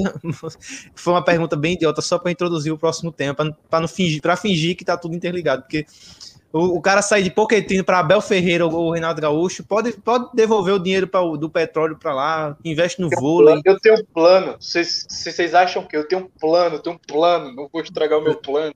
É, investe o dinheiro no vôlei, no rugby, bota, sei lá, pra fazer uma besteira dessa. Enfim, mas o pior é que Abel Ferreira tem experiência, né, na Europa, na Grécia, então vai que, né, fica a dica. Alô, shake aí, ó. Ultimamente a situação tá tão ruim que qualquer um que vier no lugar do Pochettino já faz algo melhor. Enfim, dilemas de um torcedor puto. Eu tô livre, se o Sheik mandar aqui só um zap, né? Mil, qualquer 10 mil e um AP em um AP, eu vou, levo, monto uma equipe massa de uma galera aí. O Bahia pode ir como analista. Oh. Eu vou para as mídias do clube, ser assessor de todo mundo, já tô lá. Já tá, tá feito. Tô, né, Sheik? Eu sei que o Sheik tá, tá, tá monitorando esse, essa gravação. Tá ouvindo. Tamo aqui, viu? Pois é. é, fica a dica aí, quem sabe, faríamos um trabalho melhor. Inclusive, o Leonardo tá para cair também. O, o diretor já lá. Deveria. Então já, já ele também está é, fazendo muita besteira ultimamente, contratações péssimas, enfim. trouxe o Icardi, enfim, um monte de besteira. O time do PSG tem um, um é a síndrome da pequenez, né? Você rega, rega, rega e não cresce. Enfim, é muita coisa errada. Mas falando de Libertadores, esse sábado temos lá 5 horas da tarde, você vai ver ou no Fox Sports ou na SBT, ou no seu IPTV com sinal hackeado, né? Enfim, cada um com a sua realidade, né? É, cada um com sua, seu, sua realidade social, não julgo. Futimax, multicanais, enfim, tem opções aí para você assistir, mas uma, uma coisa é verdade. Você vai assistir, independente do lugar, você vai estar assistindo. E nós temos um embate aí do atual campeão da Libertadores com o campeão de 2019 e no duelo particular de treinadores, né? O Abel Ferreira, que foi campeão em cima do próprio Renato, colocando ele no bolso, assim, naquela final da Copa do Brasil e ainda o Renato, campeão de 2017, como a gente já citou aqui, o Luan, né? Naquele tempo que o Luan foi rei da América, mas fato é que hoje são dois treinadores dos mais vitoriosos, assim, se a gente puder colocar na história recente do futebol, se a gente fizer um recorte de 5, 6, 7 anos, eles estão ali na prateleira de cima, certamente, do futebol brasileiro. O Abel, pelo pouco tempo de trabalho, já conseguiu dois títulos relevantes e o Renato da mesma forma, né? no Grêmio ali, conseguindo levar aquele Grêmio improvável para uma conquista tão grande como a Libertadores. E aí, eu queria perguntar para vocês, passando aí para o Bahia, o seguinte: hoje, quem, quem tá melhor dos dois? Quem é mais técnico que os dois, na opinião de vocês? E quem você escolheria para o seu time, meu caro Bahia? Eita, excelente pergunta, hein, cara? É, eu acho que a questão é quem quem chega mais pressionado, né, dos dois, porque eu, eu, eu tava conversando com alguns amigos meus palmeirenses e eles, assim, eles tomaram um ódio eterno, muita raiva do Abel Ferreira, porque ele escalou as reservas contra o São Paulo, né, era a oportunidade de afundar o São Paulo, é, a torcida do Palmeiras lotou estádio e tudo mais. Cara, falar para você hoje, hoje, entre os dois, é, eu gosto muito do Abel Ferreira, muito, muito. Eu acho ele um cara muito inteligente, é, teimoso às vezes, mas acho um cara muito inteligente. Só que assim, é, mesmo com todos os problemas do Renato Gaúcho, é, questão de falarem que ele não entende tática e por aí vai, eu acho que, que ele consegue administrar melhor o grupo e acho que ele consegue extrair mais do, do grupo do que do Abel Ferreira. Cara, ele fez o Luan ser rei da América. Então, assim, isso para mim é um ponto espetacular, porque é, o Luan, para quem é, é, torcedor do Corinthians, o Luan sabe, a, a, gente sabe a raiva que a gente passa com, com, o Luan, né? Então, assim, hoje eu ainda, ainda, ainda contrataria o, o Renato Gaúcho. Mas, assim, vai ser um jogo interessante do, da, do ponto de vista entre os treinadores e conhecendo bem é, Abel Ferreira e Renato Gaúcho, eu acho que o, o, que errar menos na tomada de decisão, eu acho que, que leva esse título. Porque o Renato Gaúcho tem feito algumas alterações que eu não tenho entendido, e o Abel Ferreira tem tomado algumas decisões interessantes. Eu tenho, mesmo sendo corintiano, eu tenho visto o jogo do Palmeiras, e ele tem feito algumas, algumas tomadas interessantes de decisão. Enfim, eu acho que o que perder está fora. Eu acredito o que perder a final tá fora. É, eu vi que o Marcos Braz deu declaração falando que é, não é para isso tudo, é o Gagliotti falando que também tem confiança no Abel Ferreira, mas enfim, a gente conhece dirigente, né? Os senhores conhecem os dirigentes, sabem que eles falam uma coisa aqui pra gente, mas na surdina é totalmente diferente. Não sei o que, é que o Leão pensa a respeito disso. é complicado. É, são dois técnicos que têm, que têm estilos e pensam jo o jogo de forma diferente. É, o Abel é um cara que ele aparentemente ele monta os seus times da defesa para o ataque, enquanto o Renato monta do ataque para a defesa. Não que seja isso, né? Mas, mas, mas para, aparentemente parece que é isso que ele quer fazer. Ele pensa primeiro no ataque e depois na defesa, o Renato. E o Abel pensa primeiro em defender para depois atacar. É, eu acredito que o meu time ele tem que ser protagonista. Isso eu não estou falando do meu time, do meu time do coração. Eu estou falando do se eu fosse treinador ou se eu fosse dirigente, como eu gostaria de tratar o jogo. Então, eu trataria o jogo e o meu time seria o protagonista do jogo. O meu time seria quem iria propor as ações do jogo. E o time adversário tinha que me respeitar, me olhar para minha camisa e, e, respeitar, e temer, e saber que eu vou tomar todas as ações do jogo. Então, por mais que eu goste dessa, dessa parte tática do Abel Ferreira, eu ainda contrataria o Renato, porque ele tem uma coisa que o Abel não tem e a gente já falou no tema anterior. O Renato faz os caras correrem por ele. O Renato faz o cara dar um carrinho na lateral por ele. Talvez o Abel Ferreira não consiga fazer isso. Talvez os caras dão um carrinho por outro motivo, mas não dão pelo Abel. O Renato tem uma boa gestão de grupo. Todas as pessoas que você, que você vê dando entrevista e falam do Renato Gaúcho, o olho brilha. É, contrataria o Renato. Acho que, a, que o Abel é mais completo, mas pelo que eu gosto de futebol, de propor o jogo e de ter um, um ambiente bom, acho que ainda seria Renato. É, eu vou acompanhar os senhores também. Ah, é, o Abel Ferreira também tem um ponto negativo, que ele tem pouco tempo de treinador, o Renato Gaúcho já vem fazendo raivas aí há muitos anos, né? O Abel Ferreira começou a fazer raiva agora, então assim, tem tempo ainda, tá precisando pegar mais a experiência de como irritar a torcida. É, ele jogou, ele treinou lá o PAOK, se não me engano, da Grécia, algum time lá da Grécia, e o Palmeiras. Então, praticamente assim, o Palmeiras é o, praticamente o segundo clube da, que ele treina. Então, é um treinador de formação, não dá para dizer que também não seja, porque só, só, dois trabalhos não é o suficiente. Se você pegar o Tite no começo da, da carreira, Tite era um treinador qualquer, mediano, nos primeiros dois clubes. Então depois ele, ele vai, vai ascendendo na carreira até chegar na seleção, que na minha opinião até está fazendo um trabalho decente. Mas o Renato já está um bom tempo, já tem experiência. O Renato tem a malícia é, do, do fato de ser jogador, do fato de é, já ter ali um, o Abel também é, diga-se passagem, mas o Renato, por, por ter essa, esse, essa comunicação mais próxima do boleiro, acho que ele leva uma certa vantagem na hora de montar o time. Montando o time qualificado, porque o Renato tem um time muito melhor, diga-se de passagem, do que o Palmeiras, na minha opinião, então fica mais fácil para ele também. Mas se eu pudesse é, escolher algum dos dois, eu escolheria de fato o que jogasse para frente, que atacasse, que colocasse time para fazer gols, que eu acho que é a essência do futebol, né? Antes de não tomar, eu acho que primordialmente é fazer. Nem você tem que fazer mais do que o adversário e teoricamente tomar menos, óbvio. Mas antes de não tomar é fazer o gol. Então, por esse motivo, eu colocaria o Renato. Mas hoje em dia acho que os dois estão aí precisando rever certas coisas.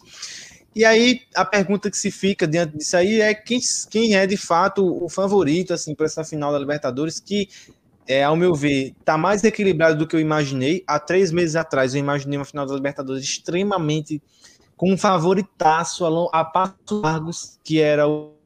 E aí, você, de lá para cá, de uns três meses, dois, três meses, aconteceram milhares de coisas, milhares de entrevistas, milhares de polêmicas, milhares de resultados que nos levaram a crer que, pelo menos na minha perspectiva, aquele favoritismo todo não existe mais. Porém, sempre, sempre que dois times entrarem em campo, sempre vai ter um melhor do que o outro. Sempre vai ter um favorito. Isso não quer dizer que ele vá ganhar, mas é sempre um favorito. Pode ser o time da Europa, a Liverpool e Bayern. Sempre vai ter um favorito, dependendo da perspectiva. Que no meu caso, eu colocaria o Bayern. Nem que seja por um pouquinho, um milímetro, mas vai ter. E aí, os senhores não podem ficar no muro, obviamente. Vocês não vão dizer para mim, é 50-50. Não vai eu quero saber, começando aí pelo Bahia, quem é o favorito para levar a Libertadores e por quê? Né? Não só, ah, eu acho que eu vou ganhar, ok, mas por quê? Bahia. Tá. É... Não vou ficar em cima do muro. Eu posso falar, talvez? Não, mas falando sério, é... como você falou, João, se fosse três meses atrás, o favoritismo era total e completo do Flamengo. Total, total, total. O Flamengo estava jogando uma bola absurda, estava é, com o time completinho, é, então seria o favoritismo total do Flamengo. Mas aí a questão é que não é três meses atrás, estamos falando de agora. É, cara, sinceramente, não queria dizer isso, mas eu vejo hoje. Posso estar muito maluco no que eu vou falar, mas eu vejo hoje o favoritismo do lado do Palmeiras. Eu não queria estar falando isso porque os senhores bem sabem que eu torço para o Corinthians, e para um corintiano falar isso é uma dor no coração muito grande. Mas eu, eu vejo favoritismo no Palmeiras é, pelo, pelo clima que chega, pelo clima como o Palmeiras chega, é, para o Palmeiras, sinceramente, não era para o Palmeiras estar ali. É, essa vaga deveria ser do, do Atlético Mineiro, pelo que o Atlético fez toda a campanha da Libertadores. O Atlético eliminou Boca e River Plate. Então não foi o primeiro, foi o primeiro time brasileiro a fazer isso.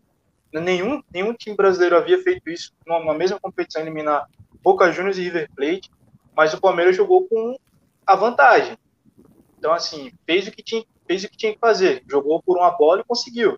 Então, assim, é um time traiçoeiro, é um time que é um time inteligente, né, consegue se adaptar às, às situações de jogo. Meu, meu amigo Léo falou isso e ele falou bem, bem feito mesmo. O Abel fez esse time para jogar a Copa esse time do Palmeiras é um time é, é, especialmente para Copas. Então, é um time que vai te surpreender, é um time que consegue se adaptar bem ao jogo. E, então, assim, hoje eu vejo, mesmo com o retorno do Arrascaeta, que para mim é o melhor jogador dessa, dessa Libertadores, hoje eu vejo um pequeno favoritismo do Palmeiras, um 51 a 49. Não muita coisa, como você já havia é, destacado, mas eu vejo um pequeno favoritismo do Palmeiras. Espero que não se confirme dentro de campo Espero que o Flamengo conquiste o título, porque para mim seria trágico. Mas vejo um favoritismo do lado do Palmeiras. Não sei o que, é que o Leão pensa a respeito. Ai, ai. Velho, é, os meninos falaram do, da questão dos três meses atrás e de toda a evolução que o Palmeiras teve é, nesse período. Se fosse logo após, se a final tivesse sido uma semana após a semi, acho que seria 80 a 20 para o Flamengo. Mas hoje, vendo todo, todo o contexto e os caras do Flamengo sem ritmo ainda, voltando, acho que ainda é 55 a 45 para o Flamengo. E aí eu vou explicar um pouquinho. É, o Palmeiras está pronto. Eu acho que o Palmeiras bateu o teto. Acho que o que o Palmeiras pode apresentar, ele apresentou no último mês. Acho que o Palmeiras bateu no seu teto. O Flamengo, em nenhum momento na temporada, jogou no seu teto. O Flamengo, em nenhum momento da temporada, jogou o máximo que pode. E eu sou adepto do que, da, da, da teoria do seguinte: se o Flamengo jogar 80% do que pode, ele bate qualquer time da América do Sul.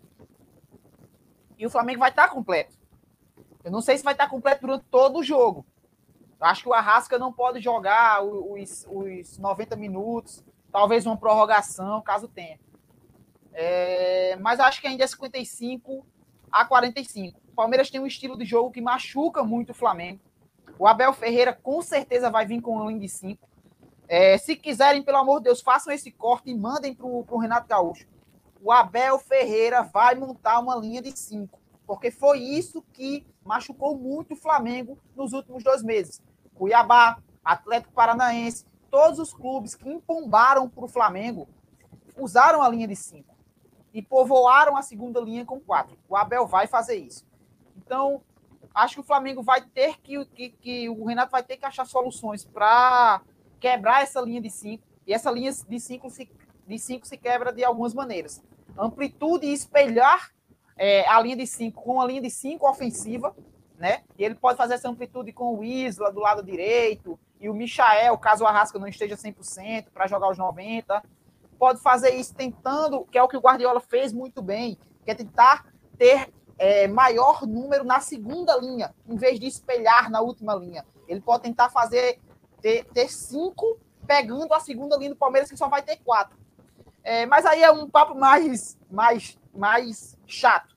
Então, Acho que o Flamengo ainda é 55 a 45. Eu, eu não sei se eu falei a porcentagem, nem me lembro, mas eu acho que tá por aí também. Acho que o Flamengo ele tem um leve favoritismo por ter um elenco melhor, mas eu não vejo uma diferença tão grande assim. Acho que o, o Palmeiras, concordo, vai montar uma blitz, um, um, um ônibus ali no, na, na, na, defesa e vai fazer igual o, o Cuiabá fez, por exemplo, no Maracanã contra o Flamengo. Bota cinco ali zagueiros, quatro volantes, deixa um cara lá na frente. Acho que o Rony vai ficar lá desesperado correndo atrás da bola e pronto. E aí, por uma bola, um contra-ataque mata. Como o Palmeiras sabe fazer. E assim, lembrando, o Flamengo tem um time melhor, mas o Palmeiras sabe jogar exatamente esse tipo de jogo. Que é o jogo de uma bola. É o jogo de pegar no contra-ataque. Eu já vi vários gols do Palmeiras que o Everton começa a bola, não dá dois, três toques e tá lá no final do gol. Acabou o gol do Palmeiras. É, tem, uma, tem uma jogada que você tocou no, no Everton e eu lembro, eu já comentei assistindo alguns jogos do Palmeiras para quem estava do meu lado. E vocês podem prestar atenção durante o jogo é, Rony ou, ou Dudu vão abrir, dar uma amplitude pelo lado direito, colado na linha lateral. O Palmeiras vai chamar o Flamengo para um lado e o Everton vai meter essa bola invertida lá no cara da lateral. Eles usaram isso muito contra o próprio Flamengo na, na Supercopa do Brasil e nos jogos contra o Flamengo no Campeonato Brasileiro. Então, é uma arma que talvez, se o Renato é, tiver tido o mínimo de, de, de estudo para esse jogo ele, ele deve se preocupar.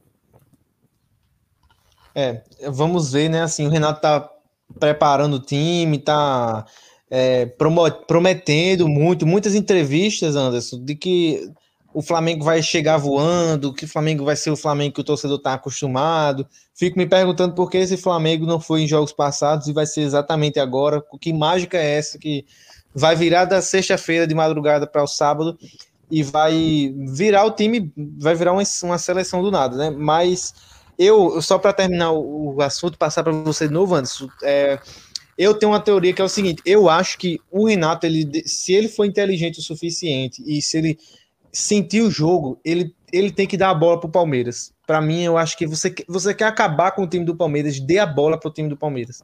Não vai saber o que fazer, cara. Não vai. Olha, se você, se você monta ali, vão, entra, o Flamengo entra com. Bota um ônibus ali na, atrás da linha do meio campo, só marca recuado. Deixa Bruno Henrique marcando para quando pegar essa bola sair na correria. O Palmeiras vai tocar de lado para cima, baixo. Ele não vai saber triangular, não sabe construir. Não tem um meia, por mais que Rafael Veiga esteja voando, não tem um meia de criação que dê passes muito muito afunilados para achar o zagueiro ali, achar o atacante no meio dos zagueiros. Então, a estratégia que eu adotaria, a torcida do Flamengo pode até ficar puta, ah, não é o Flamengo que eu gosto de ver. Azar. Final única tem dessas coisas. Eu já vou emendar com você, é, Anderson, essa questão da final única. Se você concorda, se é bom, porque assim, no meu ponto de vista, para mim é maravilhoso. Eu acho que favorece o espetáculo, não prolonga demais a, a, a decisão. É uma coisa que você joga tudo que você tem para jogar ali e, e, assim, na minha opinião, a melhor estratégia para final única é montar um ônibus mesmo, sair no contra-ataque, principalmente se tratando do Palmeiras. A melhor estratégia para o Flamengo é essa: dá a bola para o Palmeiras e deixa o Palmeiras se embananar com as próprias pernas e uma hora vai, vai pegar no contra-ataque. Eu faria isso, não sei você, o Bahia. Cara, assim, eu acho que acho que essa seria, acho que seria o melhor contra-ataque seria esse, né? Fazer o Palmeiras criar jogo, porque é um problema para esse time do Palmeiras, né? Não é um time assim tão tão criativo. Se a gente pegar de meia, meia mesmo, meia de criação, tem o Veiga e tem o, o, o Gustavo Scarpa, mas eles sac, sacrificam o Scarpa. Muitas vezes o Scarpa nem, nem, nem o Scarpa joga. E é o cara que tem mais assistência do Campeonato Brasileiro. Engraçado isso. Não dá para entender a cabeça do Gabriel Ferreira. Mas sobre a final única, cara, eu, eu tenho a seguinte opinião. Eu gosto e fiquei encantado com aquele jogo entre Flamengo e River Plate, pelo, pelo jogo foi. Para mim foi um, foi um jogaço, jogaço. Foi, tipo, foi um jogo assim maravilhoso. É, mas fiquei muito decepcionado com o jogo entre Palmeiras e Santos. Não sei se, se também é o pensamento dos, dos senhores. Porque ficou um jogo amarrado, ficou um jogo feio. É, eu, tem, uma, tem uma frase que eu não sei quem é, agora eu não me recordo, mas é o medo de, o medo de perder sobressa, se sobressaiu na vontade de ganhar. Eu não, não sei de quem é essa frase, mas enfim, ficou muito isso. Cara, eu acho a final única da hora.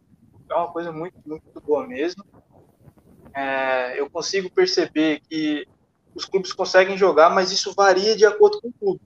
Então, por exemplo, tem dois tem, tem times que têm é, estilos de jogo que são ofensivos, que gostam de jogar, que a final fica, fica bonita. Mas quando são times é, como foi Palmeiras e Santos, por exemplo, fica muito amarrado, fica um jogo muito, muito ruim de assistir, não, não, não te dá emoção para você poder assistir. Isso falando de espetáculo. E uma outra, uma crítica que eu faço em relação a essa final única, se tratando daqui, e teve uma live que eu assisti do, do Leão, que o Leão tocou nesse assunto, foi, e acho que foi muito pertinente isso. Ele falou, a ideia da Comembol de colocar uma final única de brasileiros no Uruguai é um tiro no pé, literalmente, porque aqui, lá na Europa, você tem um trem que em meia hora você está em, em, em um outro país. Em meia hora, você tem uma logística que é muito mais fácil, sem contar o valor dos ingressos. Sem contar o valor dos ingressos. Pô, o ingresso tá Salário mínimo. Três, salário mínimo, menor ingresso, o menor valor. A gente tá falando do menor. Então, assim, a ideia da final única é da hora. Mas o planejamento feito pela Comembol, aí eu já não acho que seja, que, seja compatível com aquilo que a gente espera. É claro que a gente viu exemplo disso, né? Na, nessa última final de Copa Sul-Americana. Fora que a, a Comebol não, não vendeu a Sul-Americana, né? Eles não fizeram praticamente propaganda de nada da Sul-Americana. Então, assim, é da hora, eu gosto, mas com planejamento. E acho que foi um ponto muito interessante que o, que o Leão tocou. Essa ideia de trabalhar a, a final, trabalhar a competição. E a, bom, a gente conhece a Comembol, né? A gente sabe como é que, é, como é que trabalha a Comembol, né? Para os times argentinos, né, Leão? É. Historicamente sempre foi assim, né? É, sobre a, a, a, final única, o Bahia já explanou um pouquinho sobre o que, que eu penso da final única. Na Copa do Mundo funciona, acho massa. É, na Champions League também acho massa, porque lá é um, é um universo totalmente diferente. Você consegue pegar o trem e no mesmo dia estar tá no local do jogo, assistir o jogo, pegar o trem e voltar para casa. É, você pega dois clubes brasileiros e você tira do torcedor é, mais carente e, e, e, que viveu e que roeu o osso o ano inteiro, que roeu, é, que sofreu, que durante todo o ano, e você tira dele é, a possibilidade de participar do clima da final. Por mais que você não consiga entrar no estádio, mesmo que o jogo seja na sua cidade, você não tem o dinheiro para entrar no estádio, mas você tira desse torcedor de estar ao redor do estádio, de estar nas ruas, de fazer o inferno quando o time adversário chega, de, de no, e o inferno que eu digo não é apedrejar ônibus, não é não, mas é cercar o, o, o ônibus adversário e com, com, com toda aquela festa que o torcedor brasileiro faz muito bem. Acho que a final única na América do Sul não funciona. É... A não ser que, por exemplo, é... e aí eu vou tentar defender a final única aqui e tentar defender o indefensável que é a Comembol. É você, por exemplo, uma final entre dois, dois clubes de países diferentes e você botar a final única exatamente na, no meio, na distância exata para os dois. Talvez funcionasse, mas mesmo assim ainda tiraria do torcedor é, a questão de participar do, do, da final. Ele não participa, ele vai participar é, vai levar o, o, clube no aeroporto e vai buscar quando chegar. Mas ele não vai participar do jogo. Acho que talvez eu tenha me deixado. Tomara que eu tenha sido claro quanto a esse ponto. É, eu, eu acho que é uma solução também. É, a sete. Eu acho que, por exemplo, olha quantos dias teve para preparar essa final, né? Já faz o quê? Que o Flamengo e o Palmeiras estão classificado? Faz um, mais de dois meses, um mês e meio, mais ou menos, por aí, né?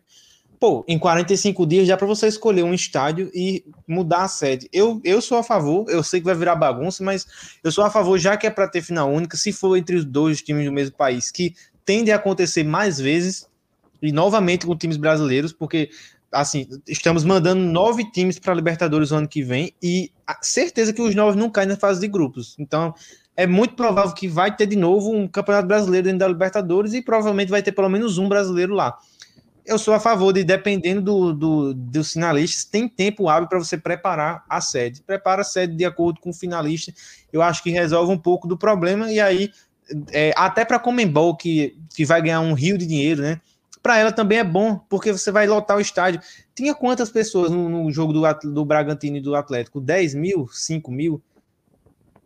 10 mil, cara, pessoas no estádio que cabe, sei lá, 50, 60 mil ridículo, o estádio vazio parecia jogo de pandemia, né? Então, complicado. Acho que falta planejamento. Os caras querem. É como se fosse assim: é, eu quero ser bonito. Mas para isso, você para você ser bonito, você tem que nascer de novo, ou então você tem que ter muito planejamento de cirurgias, de tudo.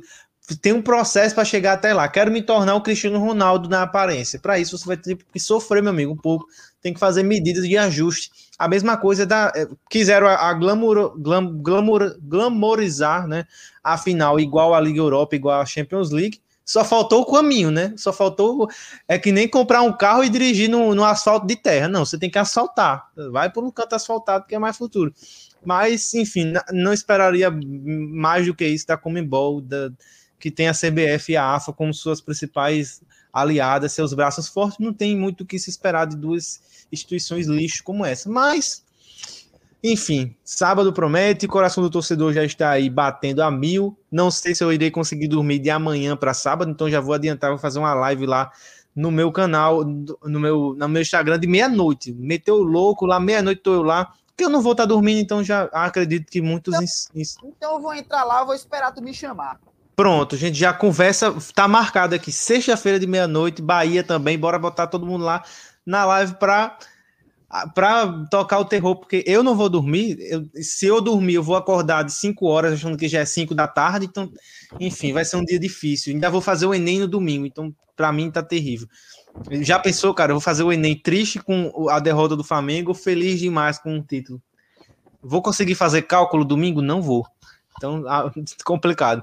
Mas enfim, tá chegando aqui ao fim do podcast, mas antes, no último bloco, eu queria que vai chegar a hora de comprometer, claro, que ninguém pipoca. Então, queria começando pelo Leão, o placar do jogo e quem fez, quem vai fazer os gols. Semana passada eu coloquei 2 a 1 um Bragantino aí, me lasquei, disse que, enfim, perdi, né? Para variar. Quase Mas... que eu acerto, viu? Semana passada. Já lança a braba aí dessa semana. Lança a braba aí. Flamengo e Palmeiras, quem vai ser o campeão? Como vai ser o jogo? Gols? Ai. Quem vai fazer? É... Vamos lá. 2 a 1 um, Flamengo. Um jogo que o Palmeiras vai tentar é, usar o que mais machuca do Flamengo, como eu toquei o podcast todo, eu toquei nesse ponto. O Palmeiras vai usar aquilo que mais machuca o Flamengo. Linhas baixas, linha de cinco, contra-ataque, bola esticada para os dois pontos que vão estar abertos. Rony e provavelmente Dudu. É, o Flamengo precisa fazer uma pressão pós-perda e vai fazer isso durante os primeiros 20 minutos. Podem prestar atenção, o Flamengo vai com tudo nos primeiros 20 minutos para tentar resolver o jogo. É o que fez contra São Paulo, contra, na, contra o Grêmio na Copa do Brasil e, contra, e no, contra o Corinthians na Arena do Corinthians, contra diversos times. O Flamengo vai para cima durante 20 minutos e tenta afogar o time adversário. Né? É, depois disso, o Flamengo cai um pouquinho. É normal, nenhum time consegue manter uma intensidade tão forte durante todo um tempo. 2 a 1 gol do Palmeiras será marcado por Dudu. E os gols do Flamengo serão marcados por Gabigol, que vai ser eleito o rei da América. E aí, Bahia? Acompanha o relator? Vai dar Palmeiras? Não, de forma alguma vai dar Palmeiras. De forma alguma. Palmeiras está é... amando ouvir isso hoje. Não, não, de forma alguma vai dar Palmeiras vai ser. Eu vou acompanhar o relator, vai ser 2 a 1 um. Vai ser 2 a 1 um. é, Eu acho que. Eu acho. Cara, eu tô sentindo. Tá com a predestinação pro, pro Michael fazer um dos gols nessa final, bicho. É. Tá com uma coisa predestinada para esse cara. Por tudo que aconteceu com ele, por tudo que aconteceu com o Michael, tipo, é, eu acho que o Palmeiras abre o placar com o Veiga. Eu acho que o Veiga abre o placar. O Palmeiras abre. Não sei como isso vai acontecer, mas acho que vai. É, eu acho que o Gabigol empata o jogo. O Gabigol vai empatar o jogo, esse cara também é predestinado, o cara é estrela que é incrível. E o pedreiro de Goiânia, Michael, vai fazer o segundo gol, vai dar o título para o Flamengo e o Arrascaeta vai ser eleito o rei da América. Como o Leão cravou o Gabigol, eu vou cravar o Arrascaeta, porque eu sou fã demais do Arrascaeta. O maluco é brabo demais. Entre o Arrasca, eu, sou muito apaixonado pelo Nath Fernandes, mas porque o Arrascaeta, para mim, está em um outro prateleira. Então fica o, o, o Nath. Mas acho que vai ser 2 a 1 um, Veiga, Gabigol e Michael, meu caro amigo Jonathan. E você? Sem dúvida, sim. A Rascaeta tá um outro patamar, mas eu, eu já eu acho que vai dar. Olha só, vai polêmicas aqui. Eu vou acompanhar o relator do, do Ronaldo, Ronaldo Fenômeno, deu uma entrevista hoje, estava num evento lá de um banco, e ele apostou 3 a 0 no Flamengo, então eu vou com ele por alguns motivos, assim. Ele, e foi publicamente, tá? Ele, ele falou sem pipocar. Ele é, ele é corintiano forte, ele. É roxo. É, então com certeza ele tá torcendo, né? essa? né? Meteu essa mesmo. Eu acho que vai dar 3 a 0 por alguns motivos, por exemplo. Até hoje, hoje é quinta, ninguém sabe se amanhã, quando acordar e respirar, ou dependendo da posição que dormir na cama, pode, pode acordar, né? A mulher pode dar um trato no homem também e ele acordar lesionado de novo. Mas Rodrigo Caio e Davi Luiz vão jogar. Então, assim, isso já é um indicativo de que o Flamengo não vai tomar gol, na minha opinião. Então, acho, se não se machucarem, de repente, do que, do que aprontarem no Uruguai, se bem que a mulher nem tá no Uruguai, nem sei se tá, né? Enfim, tomara que não apronte nem com a mulher, nem com a mulher dos outros. Tomara que fique quietinho lá até sábado. Depois de sábado pode pegar quem quiser. A mulher, enfim. O casamento é, é de Deus, né? Então, respeito. Enfim. 3 a 0 Mengão. Acho que vai ter gol do Bruno Henrique, que para mim vai ser o, o, rei da América. Eu acho que ele tá à frente do Gabigol para para pegar esse posto por causa dos outros jogos, os últimos jogos do Flamengo na Libertadores, eu acho que ele foi um pouco mais decisivo do que o Gabigol. Mas se for, eu acho que o Gabigol vai, já vai ser o artilheiro, então a Comembol tende a dar o artilheiro para é. Gabigol e o, o, o, Rei da América para o Bruno Henrique de novo, como foi em 2019 com o Flamengo campeão. E, e, acho que vai ser isso. Acho que um gol do Michel também. O Bruno Henrique, Michel e Gabigol, acho que vão fazer os gols da, do Mengão. E só para deixar o flamenguista ainda mais, né? É, esperançoso, Al Hilal foi campeão da, da Champions Asiática em 2019, foi para o Mundial de Clubes.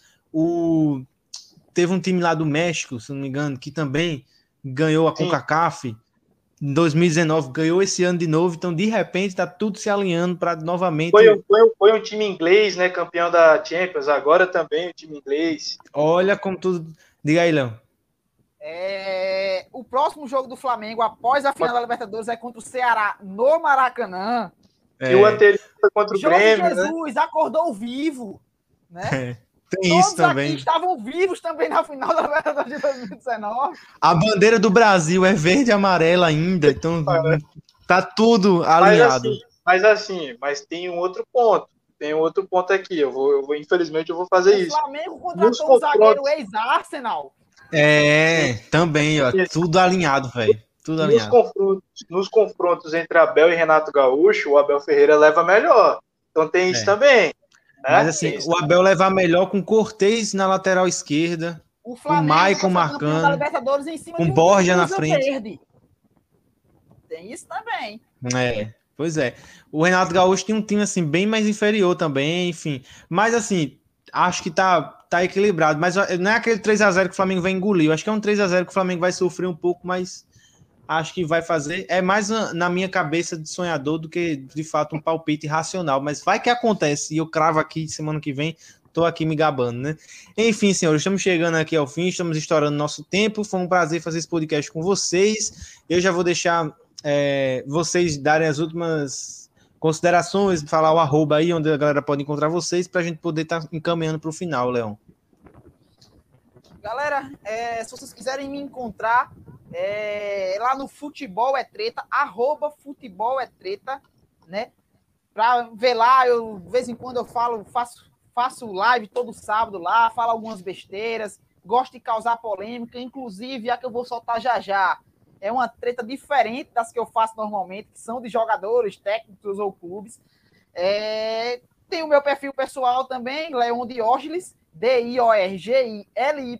Ninguém na história jamais acertou esse nome, né? Então, se quiserem me encontrar, você vai me encontrar nesses dois lugares e vai me encontrar também aqui na semana que vem no, Foot, no Cast Foot, né?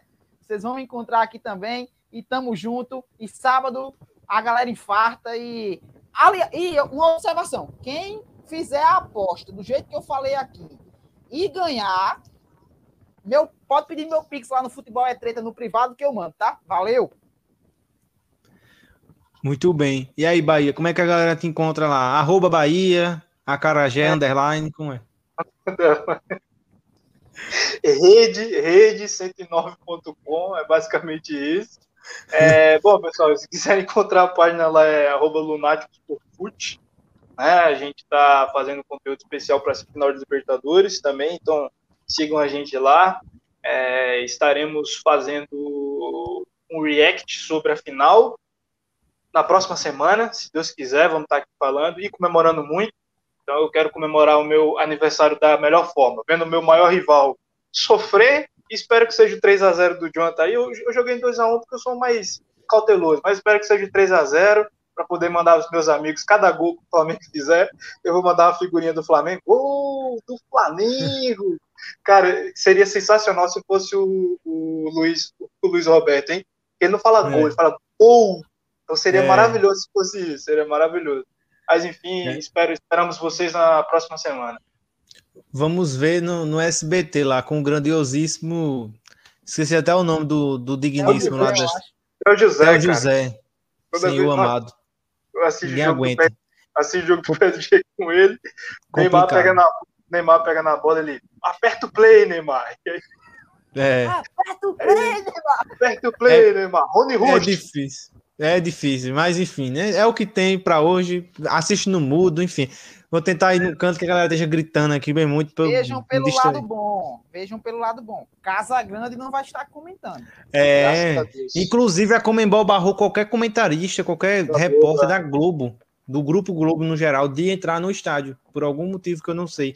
Não sei se foi a, a rixa ainda com a. a, a não, porque rompeu o contrato, né? Pirata. Foi uma, uma foi, foi uma questão de entrevista, não? Foi, é uma entrevista que não, que não podia, não tinha licença para fazer a entrevista e eles acabaram passando. Doideira, como, né? Como, como, diria o pilhado, né? Mais uma derrota na Globo. Clica aqui no Mais uma vez. Mais uma derrota na, no, no esporte da Globo. Já Ele não para, cara. Direto, não cara, para, direto. todo dia, você entra no canal dele, é Globo, Globo, Globo, Casa Grande, Globo, ex-Globo, ex-Globo, Casa É, não, não, não, supera, não, né? comigo lá na página. Olha aí. Pronto. Nesses dias ele te coloca lá na Globo também. Globo, tudo Globo. Vou mandar Enfim. uma mensagem pra ele, convidando pra uma live pra xingar a Globo. Olha aí. Aí ele vai, vai pode ter certeza. Enfim, esse foi o App 2 do Cast Food. Espero que vocês tenham gostado aí, vocês estão me ouvindo, nos ouvindo aqui nesse, nesse podcast. Esperamos vocês semana que vem. Se vocês quiserem me encontrar, eu tô lá no Instagram também, Jonathan Resenha, Jonathan com TH Resenha. A gente tá lá postando análises, memes, clubismos e etc. É nós, estamos junto, galera. Até a próxima. Valeu!